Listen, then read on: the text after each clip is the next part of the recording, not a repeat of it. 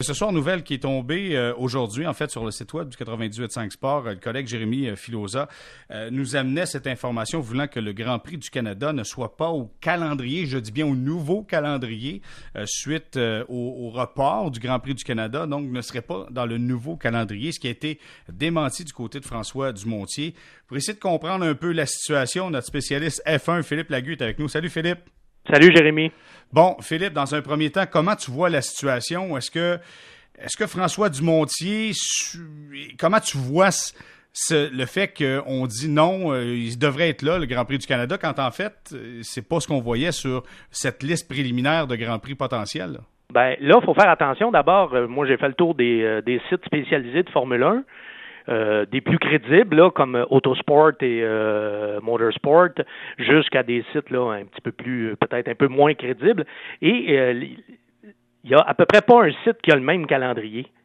Alors, il y a des sites où ils disent qu'il y aura le Grand Prix de Singapour va être annulé, d'autres où, où figure le Grand Prix de Singapour, mais il y, a, il y avait un point en commun, c'est que j'ai vu sur aucun de ces sites, j'ai vu le Grand Prix du Canada. Bon, ceci étant dit, est-ce que c'est significatif? Je ne pense pas, pas pour l'instant, en tout cas, ce serait vraiment prématuré de se prononcer, parce que toutes les parties impliquées là-dedans ont dit, oh, oh un instant, là, il n'y a rien de définitif là-dedans. Euh, on n'a pas fini nos euh, négociations. Puis bon, ben, François Dumontier, euh, lui, maintient qu'il n'y a rien de ça qui a été décidé, il n'y a rien de ça qui est coulé dans le ciment. on n'a pas d'autre choix que de prendre la parole du promoteur. Ah, clairement. Mais il faut comprendre aussi que Montréal est une des villes la plus touchée au Canada. Et donc, euh, par la COVID-19, ça devient un lieu, et là, on ne sait pas comment ça va aller dans le temps à l'automne, mais ça devient un lieu difficile peut-être à envisager pour la F1, qui est un circuit international qui se promène à travers la planète. Je suis bien d'accord avec cette affirmation, mais en même temps, ils veulent aller en Asie, puis ils veulent aller en Russie, qui est le deuxième pays le plus touché. Alors, euh, pourquoi la Russie, pourquoi pas Montréal? Je ne sais pas, là, j'ai la misère à comprendre ça, là. Mais euh, chose certaine, décider tout de suite s'il y a un Grand Prix ou non à Montréal, c'est sûr que c'est prématuré, effectivement, à cause, comme tu l'as dit, Jérémy, là, des, des, du bilan de la COVID là, qui est encore assez inquiétant au moment où on se parle. Ça, ça c'est sûr. Bon, mais écoute, on verra pour le Grand Prix. On attendra au courant des, prochaines semaines voir la suite des choses. Mais il y a tellement eu d'action, euh, mon cher ami Philippe, euh, depuis le début de la semaine en F1. Vettel, ça va, ça se terminera avec Ferrari. Là, c'est Carlos Sainz qui s'amène pour s'en aller avec Ferrari. Écoute, ça bouge énormément. Ben, c'est un domino, hein. Euh, c'est souvent comme ça en Formule 1, surtout quand c'est un pilote de pointe. Euh, qui s'en va dans, une des écuries de pointe. Alors là, on parle d'une des fameuses trois écuries, le fameux top 3 de la Formule 1, là. Red Bull, Ferrari, Mercedes. Alors, il y a un siège chez Ferrari qui vient de se libérer. Ferrari qui a annoncé qu'il mettait fin à leur association avec euh, Sébastien Vettel. Bon, Vettel est là depuis 2014 et euh, ils auraient pu gagner le championnat. Ils l'ont échappé au moins deux fois parce que ce, il y a des fois où euh, c'est pas nécessairement Mercedes euh, qui a gagné, mais plutôt Ferrari qui a perdu. Puis je sais que tu euh, saisis bien la nuance là. Oui, oui, oui. Ferrari pour se battre eux-mêmes ont vraiment développé une expertise. Et Vettel aussi qui, qui est un pilote qui est devenu beaucoup plus gaffeur qu'à l'époque Red Bull. Il y a vraiment deux Vettel, celui de Red Bull, et celui d'après parce que celui de Red Bull, des erreurs, il en faisait pas souvent. Puis la pression, il n'y avait pas vraiment de problème avec ça. Alors, il y a quand même, il faut rendre à César ce qui est à César, il y a quand même euh, remis Ferrari euh, sur les rails. Là. Ils, ont, ils ont gagné des courses. Ils, ils, ont été au plus fort de la lutte au championnat une saison sur deux au moins là, pendant le, le, séjour de Vettel. Mais là, on a décidé d'arrêter ça. De toute façon, euh, faut le dire, hein, l'année passée, Charles Leclerc a été étincelant. Il a littéralement laminé, je pense que le mot n'est pas trop fort, là. Sébastien Vettel, euh, il a euh, était plus rapide que lui en qualification régulièrement. Euh, il a gagné plus de courses. Bref, grosse, grosse saison pour Charles Leclerc. Quand tu t'appelles Ferrari puis que tu as un espoir comme ça dans ton équipe, c'est un petit peu comme repêcher Connor McDavid, là, tu sais. puis il vient d'avoir une première saison de 50 buts. T'es pas trop inquiet, là. Tu dis, OK, c'est parfait. Notre notre joueur d'avenir, on l'a. Alors, c'est un peu ça qui est arrivé chez Ferrari. Donc, Vettel out, ça laisse de la place pour un deuxième pilote. Et on est allé chercher Carlos, euh, Carlos Sainz chez McLaren. Et Sainz, c'est pas étonnant parce que c'est un pilote qui a bien progressé.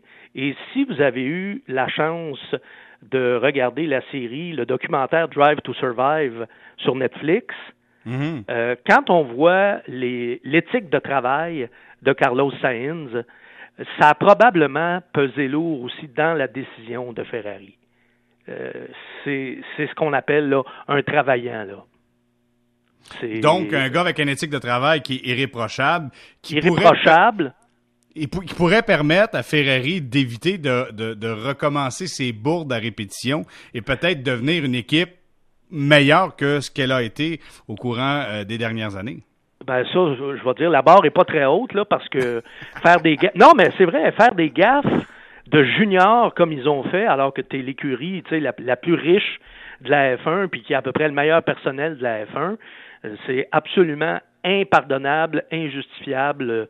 Donc, euh, de ce côté-là.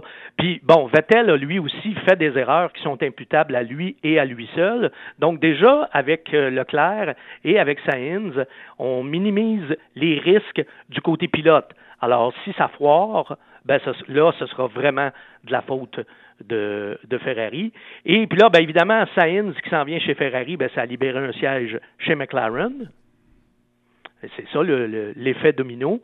Et qui, s'est retrouvé chez McLaren, ça a été confirmé aujourd'hui, Daniel Ricciardo.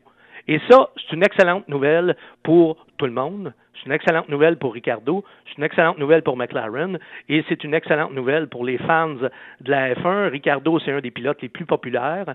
C'est un excellent pilote, on le sait, c'est un des meilleurs de la F1 à l'heure actuelle et euh, c'était vraiment euh, triste, ça arrachait le cœur de le voir se traîner dans la Renault euh, la saison dernière. Là-dessus, il a fait un choix de carrière très audacieux et ça n'a pas mm. marché. Il pensait qu'il pourrait tirer Renault vers le haut. Malheureusement, Renault, c'était. Ça n'a pas été le cas. Ben, c'est une écurie qui, elle aussi, a un budget colossal, mais qui est, euh, qui est très mal géré. Qu'est-ce qui va arriver, Philippe Lagu, avec, avec Vettel? Ben, Vettel, là, il faut regarder qu'est-ce qui reste de libre. Red Bull a, clairement fermé la porte à un retour de Vettel, parce que chez Red Bull, c'est pas la philosophie. On revient pas dans le passé, c'est le contraire. On développe des nouveaux pilotes puis des, nouveaux talents. Ils l'ont toujours fait. Ça aurait été très, très étonnant que Vettel revienne là. Il reste Mercedes, parce que Vettel est allemand, puis c'est quand même un quadruple champion du monde, mais il y a des rumeurs qui disent est-ce que Mercedes va être encore là en 2022, quand on va avoir les nouveaux règlements? Il y a une rumeur persistante qui dit que Mercedes serait plus là. Alors, puis Ferrari, ben évidemment, il vient de partir. Alors, hors ces trois écuries-là, je vois pas où Vettel aurait envie d'aller. Il a sûrement pas envie d'aller se traîner les pieds euh, avec une écurie de, de, de, fond de grille ou même de milieu de peloton. Vettel, c'est un gars qui a toujours eu dans sa carrière une voiture pour jouer la victoire. Là, il n'a pas le goût de piloter une voiture où tout ce que tu peux espérer de mieux, c'est une sixième ou une septième place. Est-ce que tu penses que ça, ça, pourrait être la fin pour Vettel? Oui, c'est possible. Vettel, il a trois enfants, il hein, ne faut pas l'oublier. Il a 33 ans, il a été champion du monde quatre fois. Il a piloté pour Ferrari, ce qui est le rêve d'à peu près tous les pilotes de F1. Et puis, il ne faut pas oublier, Nico Rosberg, il venait d'avoir un enfant. Il a été champion du monde. Il a dit C'est beau, c'est fini, j'arrête ça là. Ça, ça change la perspective des choses dans ce temps-là. Oui, puis je pense que Vettel, moi j'ai l'impression qu'il est rendu ailleurs par rapport à ça. Puis peut-être que pour être un pilote de Formule 1 aujourd'hui, faut être un petit peu beaucoup égoïste. C'est peut-être même mieux si on n'a pas de famille, puis on n'a pas d'enfants, puis on a juste la Formule 1 à penser. Mhm. Regardez avec Lewis Hamilton, c'est une recette qui fonctionne assez bien. Hein? Non, clairement, ça, oui, il a du succès. Philippe Lagu, c'est toujours un plaisir. Juste te dire un gros, gros merci d'avoir pris du temps pour nous. J'apprécie énormément, puis je te souhaite une bonne soirée. Merci beaucoup, Philippe. C'est toujours un plaisir, Jérémy, tu le sais. merci, Philippe. Au revoir à la prochaine. Salut.